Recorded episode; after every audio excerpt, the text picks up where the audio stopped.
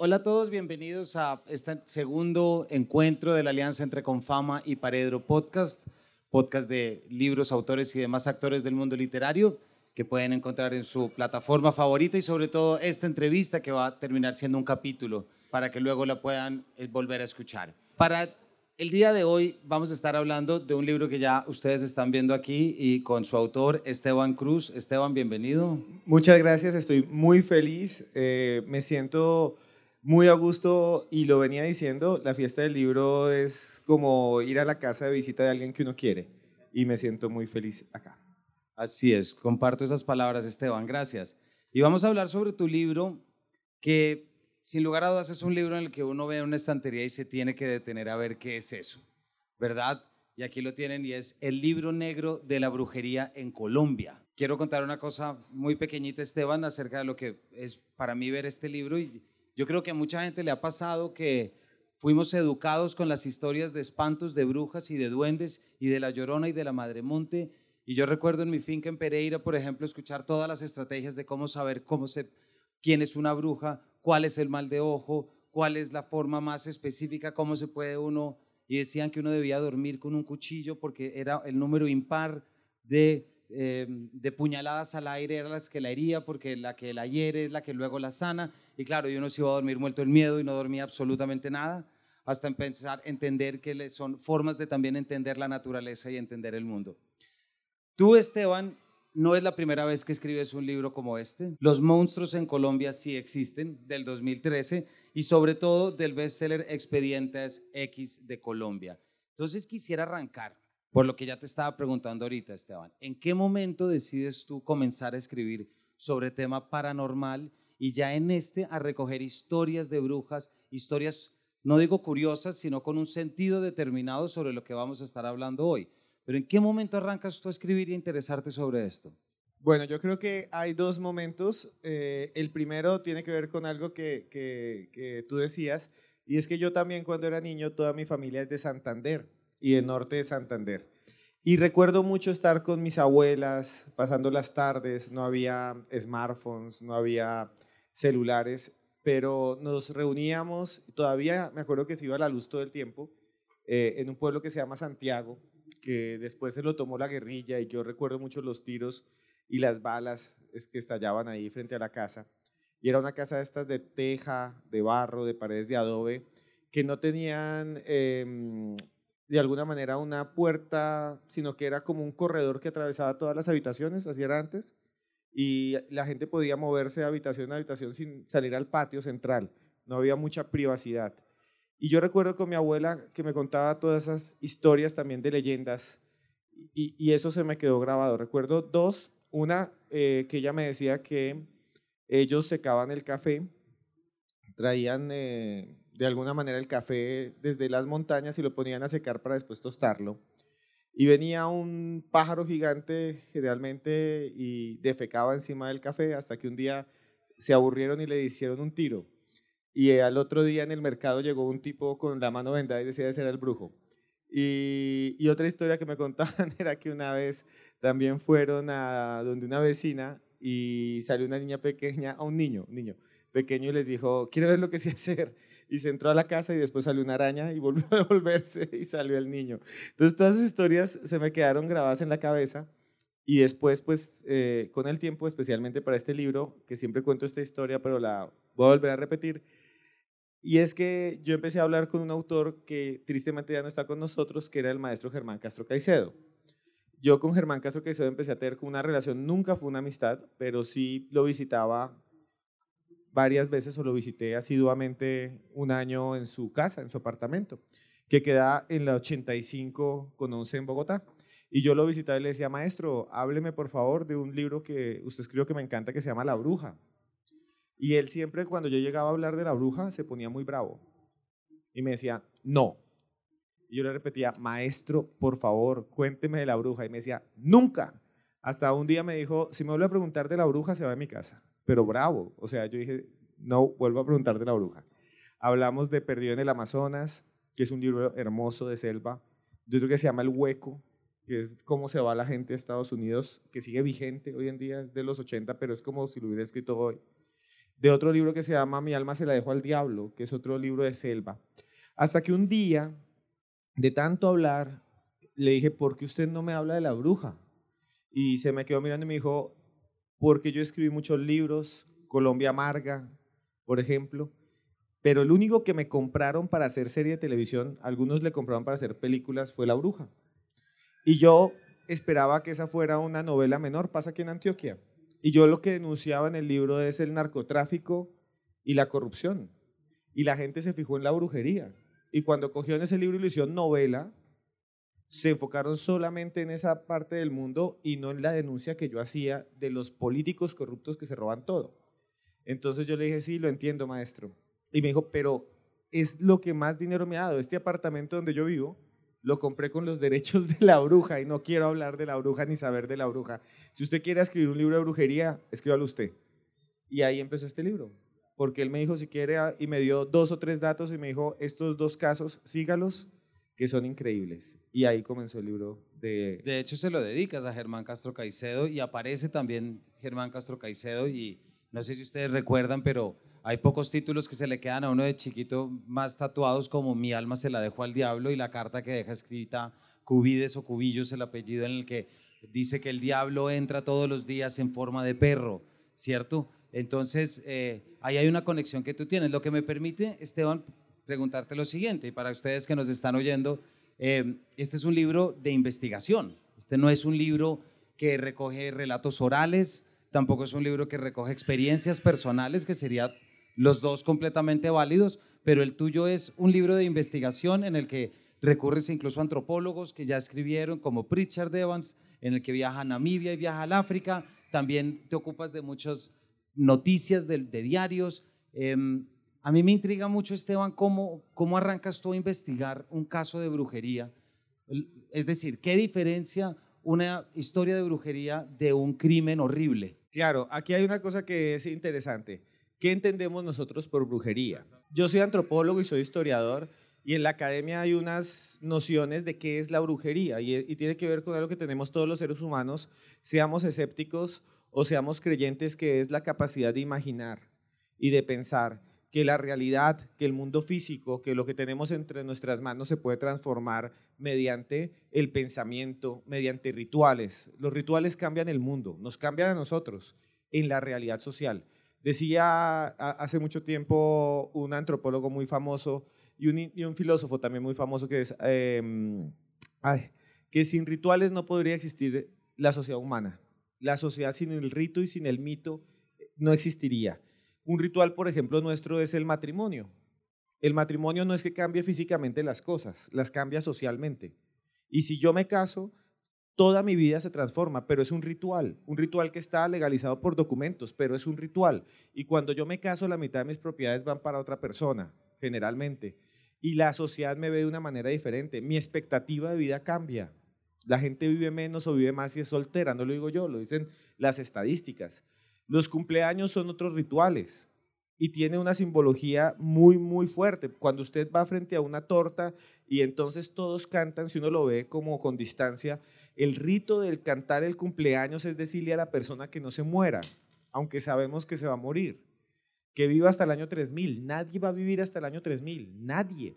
Pero, o el año sin fin. Cuando yo era niño, yo decía, a la gente por molestar le decía a los abuelos hasta el año 2000 y todo, cállese, porque ya era como en el 95, ¿no? Sí, estaba muy cerquita. Cuando uno está en un cumpleaños, uno canta eso y las tortas del cumpleaños son circulares porque el círculo significa la eternidad en el ocultismo, en la magia, y también eh, por eso ustedes los ven sobre las tumbas, hay un símbolo que se llama el crismón, que es el sello de Cristo, que lo encuentran en casi todas las tumbas, está encerrado en un círculo porque el círculo es la figura geométrica que tiene los ángulos infinitos y significa el infinito.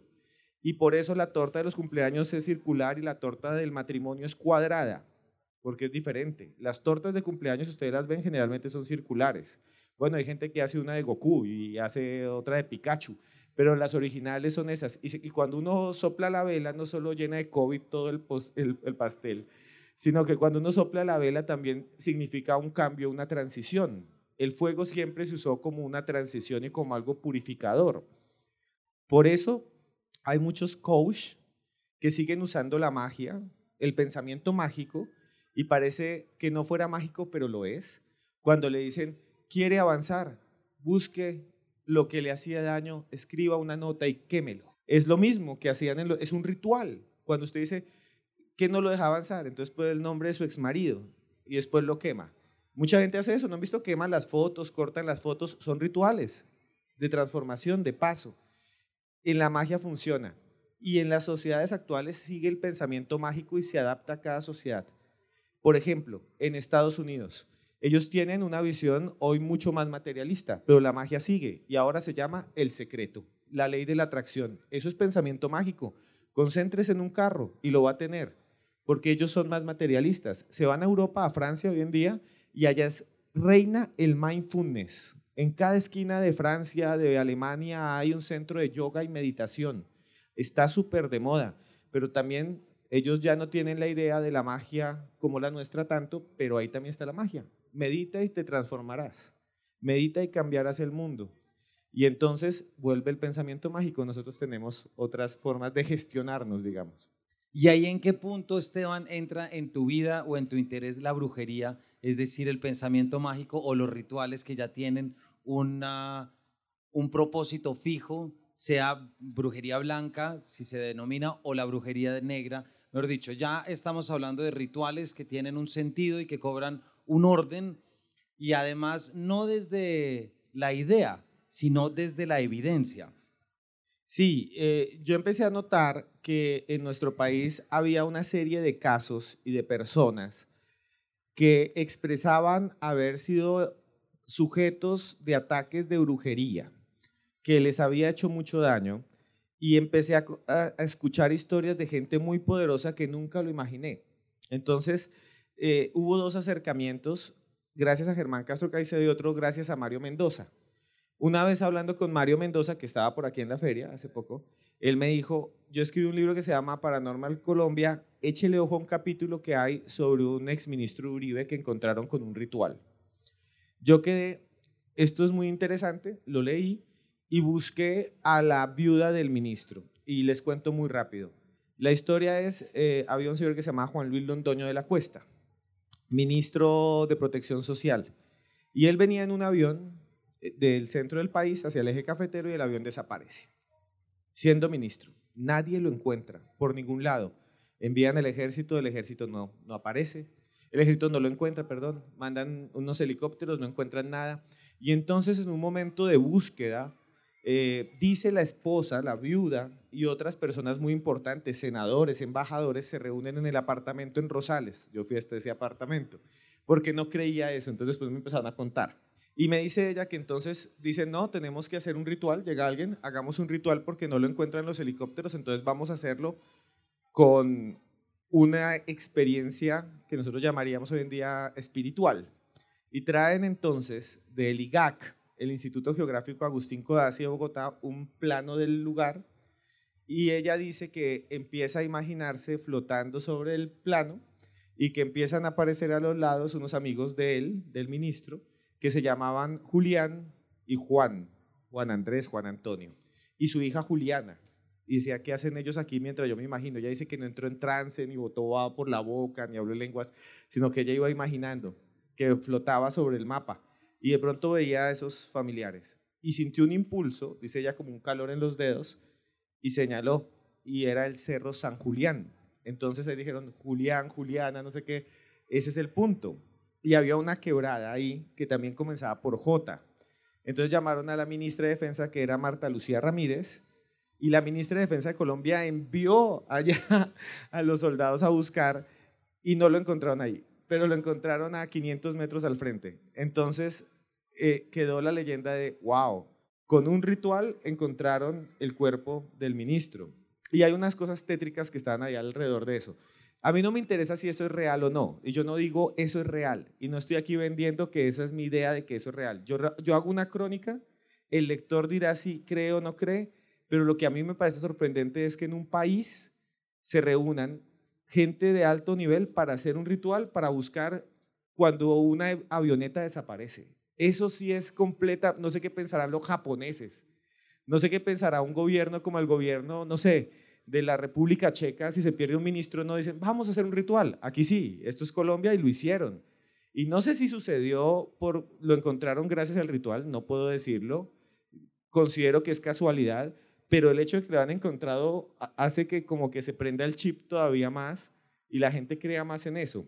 Pero las historias que cuenta ella son, eh, está en el libro, son apasionantes. Ella llega y me dice, no, y después cuando estábamos en eso se paró mi cuñada, se me quedó mirando y me dijo, adiós. Y dijo, ah, es mi esposo, ya está muerto. Y en ese momento lo, la llamaron desde un helicóptero, el cuñado le dijo, no, está muerto. Acabo de confirmarlo, aquí solo hay basura. Entonces ella queda como con esas ideas y es fabulosa. O sea, como historia es impresionante. Es una crónica y esas son las crónicas que yo escribo acá. Porque hay que pensar que estas son, lo que tú recuperas precisamente, Esteban, son las historias, es decir, las narrativas. Y hay un punto muy interesante, en, no tanto en lo que tú acabas de decir, en, preguntarnos si es real o no, si es verdad. Yo creo que eso es de cada uno. Lo que importa ahí es la experiencia que lo lleva a creer a alguien en eso o a buscar. Por un lado está, y más adelante te voy a preguntar, porque tu libro también cierra con un capítulo que es actualizar, si se quiere, muchos de los rituales y de creencias en el conflicto armado. Yo leí esa noticia que empezaron a aparecer soldados, perdón, ni siquiera, eh, guerrilleros muertos en combate con las uñas pintadas de negro. No sé si ustedes alguna vez lo leyeron. Y que había un misterio muy grande. Tú te metes en eso. Bueno, de pronto podrías contarnos de eso de una vez, porque claro, también los rituales, las creencias vienen acompañadas de lo que los países viven. Entonces tienen que encontrar una forma de tener un espacio en la selva, en la violencia. ¿Por qué no nos cuentas un poquito de ese capítulo? Yo creo que el pensamiento mágico se utiliza también como para afianzar el poder. Eh, el pensamiento mágico está en todos nosotros, todos. Está eh, desde el lado que digamos nosotros diríamos divino, sacralizado, que es el que gestionan los sacerdotes y los pastores. Cuando a ti te dicen quedas bendito o voy a una misa de sanación o te bautizo la moto, eso también es, pensamiento mágico. Y en los estados marginales, digámoslo así, de la horrorosa violencia sin fin que ha vivido Colombia, el pensamiento mágico adopta también unas ideas de protección, de blindaje, que gestionan ya no los sacerdotes, sino los brujos. Y los brujos lo que hacen, por ejemplo, es un rezo muy famoso que es el de cruzamiento. Hay tres tipos. Está el cruzamiento, está otro rezo para ser invisible, y hay otros rezos que el cruzamiento es para que no entren las balas, y hay otros tipos de rezos que son eh, para siempre eh, nunca fallar, que la bala nunca falle. Y ahí yo recojo un montón de esas historias, no me quiero adelantar mucho, pero son muy tétricas sobre las uñas. Eh, es realmente oscuro. Yo encontré todo esto en documentos oficiales y con entrevistas. No es que, ah, me lo contó alguien, entonces no. Son documentos oficiales de los tribunales colombianos que son los únicos casi en el mundo que han encontrado y han clasificado a la brujería como un arma de guerra. Nuestros tribunales de justicia y paz, una magistrada dio una sentencia donde dice la brujería es un arma de guerra en Colombia y ahí está en el texto. Y dice, es real que, no, no digo que no, no se utilice, de, que no, o sea, ella no dice ahí que la brujería sea real, sino que se utiliza como arma de guerra. Entonces yo encontré varios rituales que son realmente extraordinarios y oscuros. Uno, por ejemplo, es el famoso rezo de los niños de la cruz. Y todo se basa en la figura del divino niño de Praga que tiene hacia arriba las manos y carga una cruz. Entonces ellos cogen unas placas de metal de acero quirúrgico donde graban al Divino Niño, hacen unos rezos los Viernes Santos y en unas horas específicas, con unos ciclos específicos a un tiempo de alguna manera determinado y se los meten debajo de la piel y ellos piensan que la placa de metal, y es real, se va moviendo a veces con la circulación. Ellos dicen que es, que es mágico, pero realmente es por la circulación, que claro, se va corriendo no es porque, ah, se movió. Y en algún momento para y dicen que ahí es donde queda el punto débil y que el resto queda blindado. Y es un rezo que se hace y hay una banda de Barranquilla que capturan con eso. Bueno, toda esa información está ahí. No es un libro de brujería, es un libro de crónicas. Ahí no está cómo hacer eso, no. Están las historias porque, porque mucha gente dice, wow, es un libro, ¿dónde está? ¿Dónde está el No, no hay ningún hechizo, sí. No hay nada. Sí, no, ah, no, ¿cómo puedo hacer un amarre? No, eso no. Pero vean, hay una cosa, hay una cosa muy loca. Claro, ahí ya no vale la pena, ¿cierto? Pero, pero eh, hay una cosa muy loca y es que no hay familia colombiana. No hay ni una familia colombiana donde no haya habido un caso que digan, no, y el tío lo tenían amarrado, y a la tía le dieron tierra de cementerio y se secó. A mí que me den tierra de cementerio y me seco un poquito porque tengo que bajar de peso y no lo logro. Pero, pero de alguna manera la gente siempre tiene, en todas las familias tenemos esas creencias, entonces la idea era sacarlo a la luz. Lo que pasa es que lo ocultamos. Como se oculta, por ejemplo, la desnudez. La desnudez es natural, lo artificial es la ropa. El pensamiento mágico está en todos nosotros, pero no se habla en público. Entonces yo saco este libro y la gente dice, va, por morbo.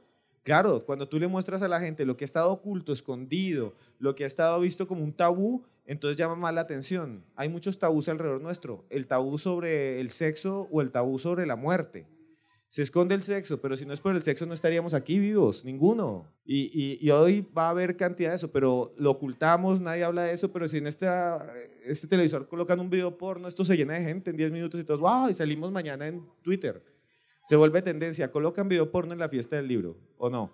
Pero es algo natural. Lo mismo pasa con esto. Todos tenemos el pensamiento mágico, tenemos ese chip, pero lo ocultamos. De eso no se habla. Entonces, cuando sacamos cosas hacia la luz, pues se vuelven tan llamativas. ¿Cuántos aquí, por ejemplo, los que nos están oyendo, han escuchado que algún familiar o algún amigo le hayan hecho algo de brujería? Levanten la mano. ¿Ven? Somos, para la audiencia que va a oír esto después, somos bastantes. Yo tengo dos casos de un amigo muy cercano que tuvo un accidente en un escenario, se cayó y se rompió el fémur.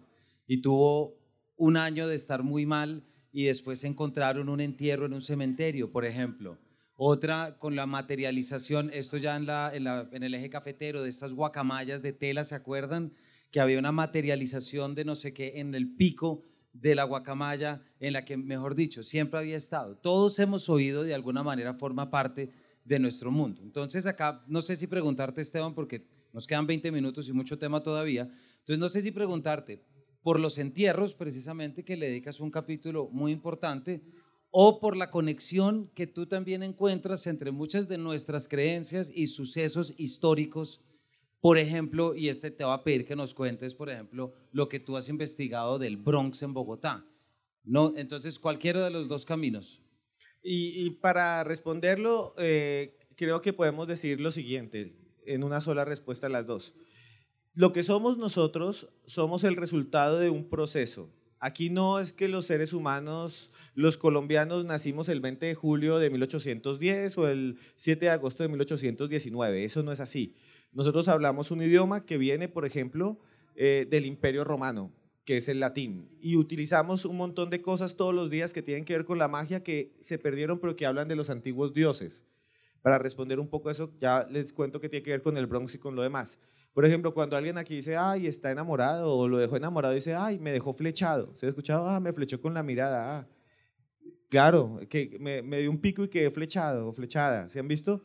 Eso de que quedó flechado es una creencia romana y griega, porque ellos creían que el amor lo repartía por el mundo una deidad, un espíritu divino que se llamaba Cupido o Eros, que nadie lo veía, pero que tenía una flecha que era la flecha de amor y se la lanzaba a la gente y la enamoraba. Y los romanos decían lo dejó flechado, pero porque había una deidad que se llama Cupido y lo seguimos repitiendo todo el tiempo sin saber que hablamos de ese Dios. O cuando pensamos que las almohábanas son boyacenses y las asociamos a una huepanela, la palabra almohábana significa pan de queso en árabe, almohábana. Y cuando uno va a Marruecos y a Túnez, yo fui a Marruecos, yo escuché que decían ahí almohadón. Y yo, ¿qué es eso? Y era un pan con queso. Entonces dije, ahí hay una cosa que es ancestral. El pensamiento mágico es igual. En casi todos los pueblos coloniales de Colombia existían esas creencias que se mezclan con nuestros antepasados africanos, indígenas y europeos. Y muchos pueblos de Colombia tenían que, eh, y ustedes lo escuchan, que la quebrada de las brujas, que, el, patio de las brujas sobre todo, que mm, la casa de las brujas, la colina de las brujas, el monte, el alto de las brujas, y es porque realmente creían que ahí había encuentros de hechicería, lo creían los colonizadores y lo creía la gente, y en Bogotá, esto es muy extraño, el patio de las brujas de Bogotá quedaba a, a 100 metros del cartucho y 100 metros del Bronx. Ese lugar donde quedaba el Bronx, donde quedaba el Bronx y donde quedaba el cartucho, es el lugar donde se creía que estaban las brujas y que era maldito. Yo lo encontré en un montón de documentos. Es más, hay un montón de registros que dicen que ahí vivían las últimas brujas y se hacían los últimos aquelarres y a los bogotanos de 1800 les daba miedo pasar por ahí antes de que existiera el Bronx porque era un lote, porque sentían que ahí habían presencias oscuras desde hace mucho tiempo. Yo creo que esa persistencia como la almohábana también sigue nuestra vida y, toma de alguna manera algo material y simbólico en la forma urbana y esos lugares siguen siendo malditos en la mente y siguen siendo desprotegidos y abandonados y ahí germinan todas estas problemáticas sociales y se les toleran y, y quedan ahí. Entonces, lo más loco es que esta zona tenía dos funciones. Había un lote ahí, que hoy es el Parque de los Mártires en Bogotá, y que se llamaba el Huerto de Jaime, y se llamaba el Huerto de Jaime porque todo criminal que juzgaban y iban a matarlo, mataban ahí. Y la gente iba a ver cómo ahorcaban. Ahí mataron a Camilo Torres y lo descuartizaron. Ahí mataron a Policarpa Salabarrieta. Ahí mataron a cantidad de personas. Y es el mismo Bronx y el mismo cartucho. Y ahí después el Estado colombiano construyó algo que se llama el Instituto de Medicina Legal, que también lo hay acá. En todo el país lo hay. Y ahí pusieron el anfiteatro de Bogotá. Y ese lugar le, le decían por muchos años la calle del dolor, porque la gente salía llorando porque, ah, mataron a mi familiar y se escuchaban los llantos y al frente se escuchaban unos gritos terribles porque ahí se colocaron los sobanderos, que eran los mismos que manipulaban los cuerpos, eso también pasa en Cali, pasa en muchas partes, porque los que trabajan con los cuerpos junto con los médicos son los disectores de cadáveres. Ellos son los que abren los cuerpos y el médico es el que lo ve. No es como en las películas gringas, que hay un médico diciendo, ay, eh, murió porque tenía algo, encontré una bala. No, eso no, así no funciona. Yo duré mucho tiempo investigándolo y es, el médico está aquí y hay un ayudante que es el que hace todo el proceso. Esos ayudantes les pagaban el mínimo, no tenían instrucción, llegaban de todos los lugares del país y se convirtieron en sobanderos, porque por la mañana disecaban cadáveres y por la tarde como ya aprendían a mover los pies, las piernas, pues ahora ellos decían, si yo puedo con los muertos, puedo con los vivos. Y empezaron a sobar y alrededor de ello surgió algo muy oscuro que es el comercio de grasa humana para hacer brujería. La manteca de muerto. La manteca de muerto. Ya sigue por favor con eso lo que descubriste, ¿no? Porque no podemos dejar eso ahí. Entonces me puse a investigar y a hablar con los sobanderos y al igual que con Germán Castro Caicedo, yo iba donde un señor que se llama El Tigre, la foto está ahí, que era el más famoso eh, en ese momento, y yo iba donde ese señor y le preguntaba y le pregunté, fui como tres veces y me dijo, no, no le puedo contar nada, nosotros no. Hasta que me dijeron, no, quiere conocer el que vende la manteca. Y yo, ¡Ah! claro. Entonces yo esperaba que iba a llegar un tipo con un, con pasamontañas, que iba a ser como un encuentro todo oscuro, que iba a llegar así todo. No, llegó un tipo ahí comiéndose una empanada y me dijo, ¿cuánta quiere? Entonces yo, no, ¿cómo así? Entonces, sentémonos a hablar y nos fuimos a una cafetería, yo cuento, nos fuimos a una cafetería que queda frente a las ruinas del Hospital San Juan de Dios, que está en ruinas en Bogotá. Y yo puse el celular a grabar y me empezó a contar y toda la historia está ahí. Y es sorprendente porque él me cuenta cómo empieza a comerciarla, cómo se prepara la manteca, cómo le sacan la grasa a los muertos, cómo la comercia, cómo la fritan, porque dice que la fritan, cómo al comienzo aprendió, quién le enseñó, que, que tuvo accidentes. Y él es una persona que habla como estamos acá. Entonces empecé a decir, no, yo estaba ahí fritando la manteca de muerto y entonces me dijeron, échale glicerina. Y yo como no sabía eso, tenía una estufa de cocinol, ¿se acuerdan? Algunos acá, que era un petróleo refinado de ecopetrol. Como aquí no teníamos gas natural y la, y la luz era recara, entonces venía un petróleo que traían a los barrios. Eso fue un problema en los 80 porque muchos se quemaban explotaban las estufas, las regalaban en los barrios más populares para la gente y eso se quemaban las casas. Y él dice, no, yo bombié esa estufa de cocinol para preparar la manteca de muerto y entonces le empecé a preparar, me dijo, échale glicerina y esa vaina se estalló y yo y no tenía sino ponimalta y le eché ponimalta. Eh, entonces él cuenta la historia y la ponimalta, claro, tiene azúcar, entonces esa vaina se prendió y, él, y, yo me tocaba la cabeza y yo decía, uy, esto se llenó de arena. Cuando vi no era arena, era mi pelo y mi piel, porque fue un fogonazo y se quemó. Ahí está toda esa historia que a la gente le gusta mucho, ¿no? Y a mí me decían, no, una española lo leyó, Mado Martínez, y me decía, eso es mentira. yo, no, es verdad, eso pasa en Colombia, aquí había cocinol. Porque para un extranjero esto es como rarísimo. Y sobre todo que él trabajaba también como eh, transportando muertos a los pueblos. Cuando moría alguien violentamente en Bogotá, se lo llevaban, como en todas partes, a medicina legal y después lo entregan a los familiares. Pero muchos de esos muertos venían de fuera, de todo Colombia.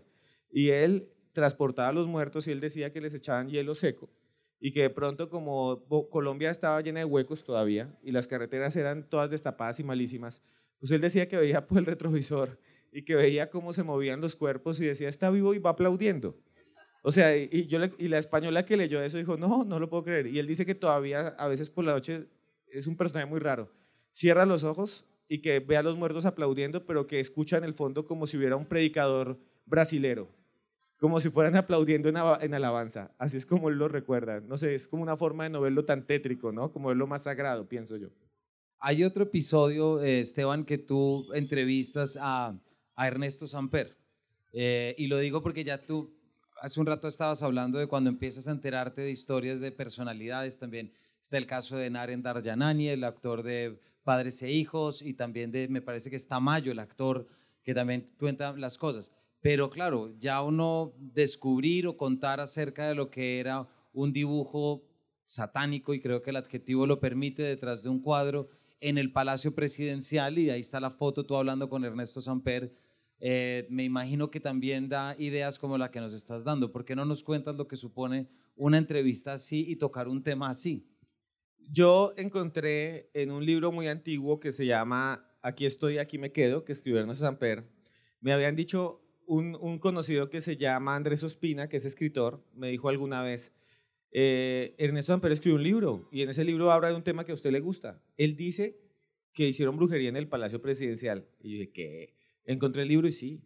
Y él describía cómo él había sido atacado en el despacho del Palacio Presidencial y cómo un ministro de Colombia ante Chile, que después fue rector de una universidad en Pereira, un político pereirano, trajo una vidente desde Pereira y esa vidente la entró al palacio presidencial y dice que la vidente tan pronto llegó y dijo, aquí quieren matar al presidente y un montón de cosas así.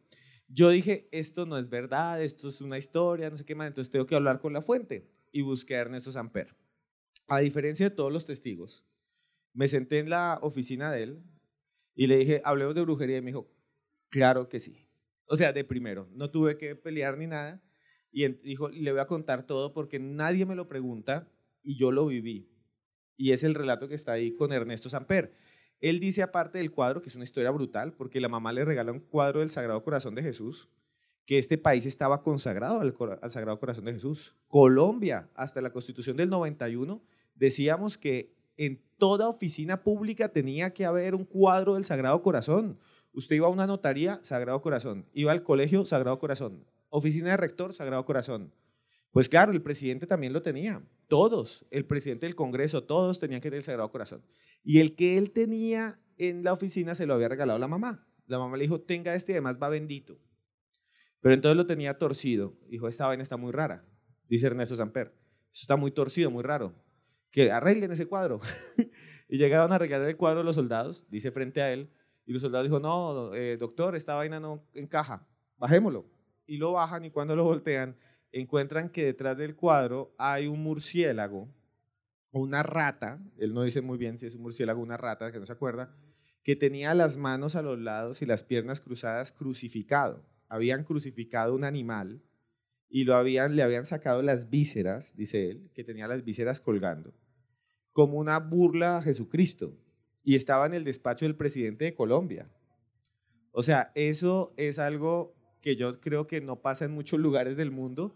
Y él quedó sorprendido y después trajeron la vidente y la vidente cuenta una historia que no les voy a terminar de decir, pero la vidente dice que se queda mirando y Ernesto Samper lo dice y lo dice Jackie Strauss, la esposa de Ernesto Samper también lo dice, que la vidente les dice, aquí hay alguien que quiere hacerle daño al presidente y la maldición más fuerte está en un reloj. Y ellos, vienen los soldados otra vez y les dice, ahí hay un reloj de pie del tiempo de Rafael Reyes, lo compraron en Francia, lo trajeron aquí a la presidencia después de la eh, Guerra de los Mil Días, debe estar ahí y los soldados lo desarman y no encuentran nada, nada. Y después tampoco lo pueden volver a armar. Entonces lo guardaron en una caja, eso es Colombia, y, y compraron uno nuevo y sigue guardado en una caja, según entiendo, no sé, no lo pudieron volver a armar, porque era un reloj muy, muy eh, famoso. Entonces, eh, más bien quédense callados y escóndanlo. Después de unos años, dice Ernesto Samper que se fue a, a, España, más o menos ahí está la historia, y que le dolía el brazo jugando tenis. Cada vez que jugaba tenis que sentía un corrientazo y que sentía calor en el brazo, dice él. Yo no sé si esto sea verdad, pero es lo que dijo un presidente de Colombia y está, incluso lo subió en un video en YouTube. Y que entonces él tenía un reloj y el reloj siempre se le dañaba y se descargaba. Entonces mandaba a cambiar la pila, los pesos, no sé qué más. Y a los 10 minutos se lo ponía y pum, se descargaba. Entonces dijo, mande ese reloj a la relojería en Madrid. Y el relojero lo llamó y le dijo, doctor, ¿usted es el dueño de ese reloj? Y él dijo, sí. Es que adentro tiene algo muy raro en el mecanismo quiero que lo vea. Y él dice que en el fondo había una plaquita de metal llena de sangre coagulada y un, un diente partido que tenía una maldición. Y él dice que esto pasó dos años después de que dejó la presidencia. La maldición del reloj que decía la vidente no era el reloj del palacio, sino que el, de, el que él cargaba todo el tiempo. Eso lo dice él. Y en el libro está. Yo le creo a él, pero no estoy diciendo que realmente sea mágico o lo que sea. Lo que estoy diciendo es, ahí hay algo que le pasó a alguien y ahí está. Esteban, nos quedan cinco minuticos, pero hay algo que me intriga mucho. ¿Tú has llegado a sentir alguna vez miedo cuando estás escribiendo algo así? No, realmente a mí me da más miedo las cosas físicas. O sea, yo repito siempre, me da más miedo salir de mi casa en Bogotá a las 10 de la noche para cualquier cosa o salir del trabajo. Yo soy profesor de la Universidad del Rosario en el centro. Después de las 7 de la noche salir, eso sí da más miedo. Me da más miedo que ahorita mire el celular y alguien haya, me haya robado la tarjeta de crédito y tenga una compra por allá de pasajes o algo así, o me, abra, o me clonen la cédula. Eso sí da miedo. O que algún familiar se enferme, eso me da más miedo todavía. Pero estas cosas no, y siempre las he buscado. Yo nunca he visto un fantasma, nunca he visto un ovni. Es más, en un programa de radio en el que yo trabajo, yo a cada rato cuando digo, ah, veo casos como estos, digo, reto a los brujos para que me hagan brujería, a ver si es verdad. No, no, de alguna manera no, me he enfrentado a nada de esto, pero tampoco me burlo y tampoco lo juzgo, porque hace parte de lo que somos todos los seres humanos. Y creo que la labor que uno tiene como escritor y como investigador es sacar los hechos y que el lector pueda decidir qué creer y no ocultarlos. Cuando venía para acá pasaron dos cosas. Uno, hace una semana mucha gente dice, no, estaba leyendo el libro, iba en el metro, en el, en el taxi, en el, estaba en un parque leyendo y la gente me miró y dijo, eso no es de Dios, y la gente es antigua y no sé qué más. digo, sí, no, no se trata de eso, no es un libro de hechizos. Em, hay alguien que me dijo alguna vez también hace poco, y esto fue muy raro, me invitaron a una entrevista a la Javeriana. Entonces yo estaba hablando de brujería, así como estamos hablando acá, en la Javeriana, yo estudié en la Javeriana mi maestría en historia, y yo estaba ahí hablando, y entonces hablando ahí, hablando ahí, y el programa también está en un podcast, y cuando salgo me llaman cura de allá un padre que yo había entrevistado en un programa de televisión. Y yo me va a pegar una vaciada y me decía algo así. Dijo, no, la próxima vez también entrevísteme a mí, que yo tengo muchas historias que me han pasado. Entonces, es algo muy común. Hace poquito en Infobae, hoy salió, ayer salió una noticia y la periodista me dijo que luchó mucho con sus jefes para poderla publicar, que no se la querían dejar publicar, porque todavía tenemos miedo abrir la puerta a esto, ¿no? Pero yo creo que esto hace parte de ser humano y a veces hay que reconocerse a uno mismo para saber quién es. Así es, yo creo que ya todos están convencidos de, la, como de, lo, que, de lo que trae este libro. Esteban, cuéntanos ya para terminar, ¿cuál ha sido la historia que más te ha sorprendido y que más te ha podido como retar desde la razón, si quieres, como algo que hayas visto, ya sea con tus ojos, que te haya contado y que haya hecho un clic en el que hayas dicho como miércoles? Eh, hicimos un programa, yo trabajaba en Blue Radio en un programa que se llamaba Luna Blue.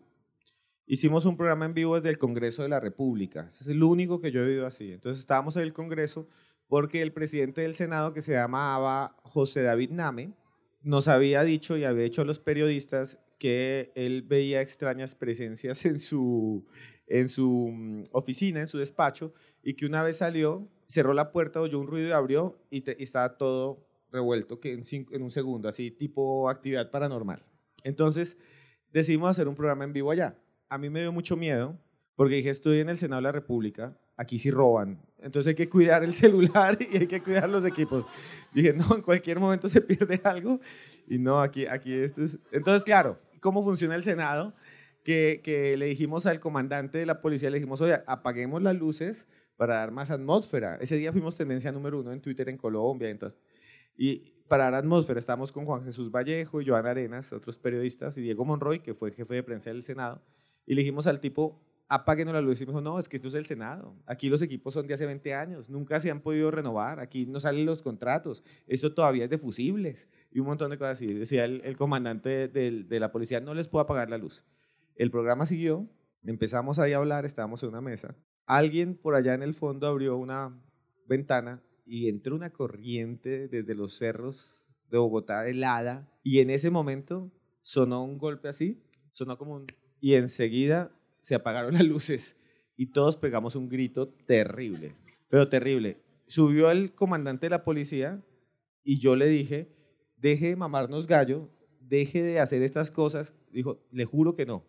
Y bajamos y efectivamente estaba con un candado gordo, lo abrió y el taco se había saltado, que es una coincidencia. Lo raro vino después, porque esto sí es lo único, yo no creo en nada paranormal, no he vivido nada, pero esto es lo más raro que yo he vivido. Tres días después eh, nos llamó el técnico de Blue Radio y me dijo, ¿quiere escuchar cómo quedó la grabación? Y yo sí, y se escuchaban los gritos. Y él logró aislar un pedacito entre los gritos, que escuchaba una voz que decía, Diego. Y decía, esa voz no es de ninguno de nosotros, porque no era. Y quedó grabada, justo en el momento en que se apagó. Y nosotros nos pusimos a ver, ¿y esto qué es? No hay explicación. La explicación es de pronto que en el grito alguien dijo Diego, porque además había otro periodista que se llama Diego, pero es que se escuchan los gritos de los tres y entra esa voz. No sé qué pasó, tal vez se filtró algo, es un ruido.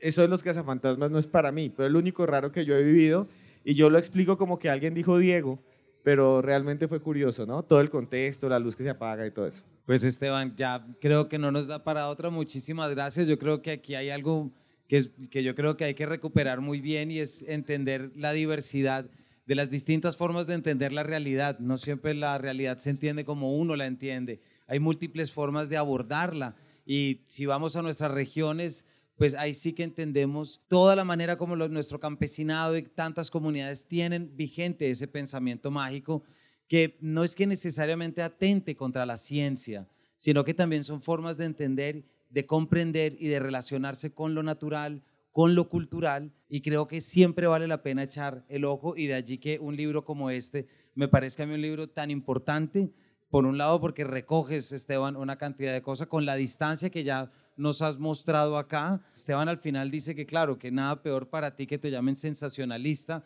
porque claro, aquí hay un trabajo detrás serio y ya no lo has dicho, no es que no hay que creerlo para escribir sobre eso. ¿Y por qué? Porque la empatía no es persuasión. ¿verdad? De entender que a los demás les puede ocurrir algo no es que necesariamente nos quiera convencer. El problema yo creo es cuando uno aborda un tema y es creyente. Si yo soy, lo voy a poner en política, si yo soy un gran seguidor de Petro, de Uribe, y me dicen hágale una biografía, voy a adular a cualquier personaje. Si yo soy alguien con criterio, trato de ver las cosas con más objetividad. Y eso es lo que yo hago aquí. Yo no creo en muchas de estas cosas, pero sí respeto a todo el que crea y respeto muchísimo al que diga que le pasó porque estoy seguro que para él fue así. Y nadie tiene por qué juzgar a los demás, ni decirles que son mentirosos, ni decir que están locos. Hay que creer en los que les pasa eso, pero también hay que tener una crítica y ver por qué vienen estas creencias y por qué existen. Nuestros sistemas de creencias son así y en todos los lugares del mundo, en Corea, en Japón, en Italia, en todos los lugares el pensamiento mágico sigue, sino que toma diferentes caminos. Como decía al comienzo de esta charla, en Estados Unidos muchos creen en la ley de la atracción y van a conferencias de la ley de la atracción. Esa es otra forma de pensar en la magia, ¿listo? Y en otros lugares del mundo también es así.